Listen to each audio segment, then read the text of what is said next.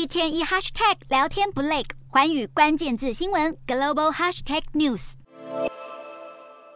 中国假药问题泛滥，湖北警方日前破获一起贩卖假药的案件。这些五颜六色的胶囊宣称具有治疗高血压疾病的功效，却被发现其实只是用淀粉等一些廉价品混合而制成。湖北警方根据假药的经销商进行调查，已经逮捕了六名涉案嫌疑人，并且查获一些假药的生产设备和许多包装材料。根据警方公开的假药生产现场，可以看到许多箱子堆叠在地上，里面满满是假药的成品或半成品。而这些假药被装进印有功效说明的药盒里后，就成功伪装成能够治疗糖尿病或高血压的神药，以翻倍的价格卖给中老年人。这些假药经过多次转手后，累计的涉案金额高达五千多万人民币，相当于新台币两亿多元。虽然六名涉案人员已经遭到刑事拘留，但是更详细的案情，警方仍在侦办当中。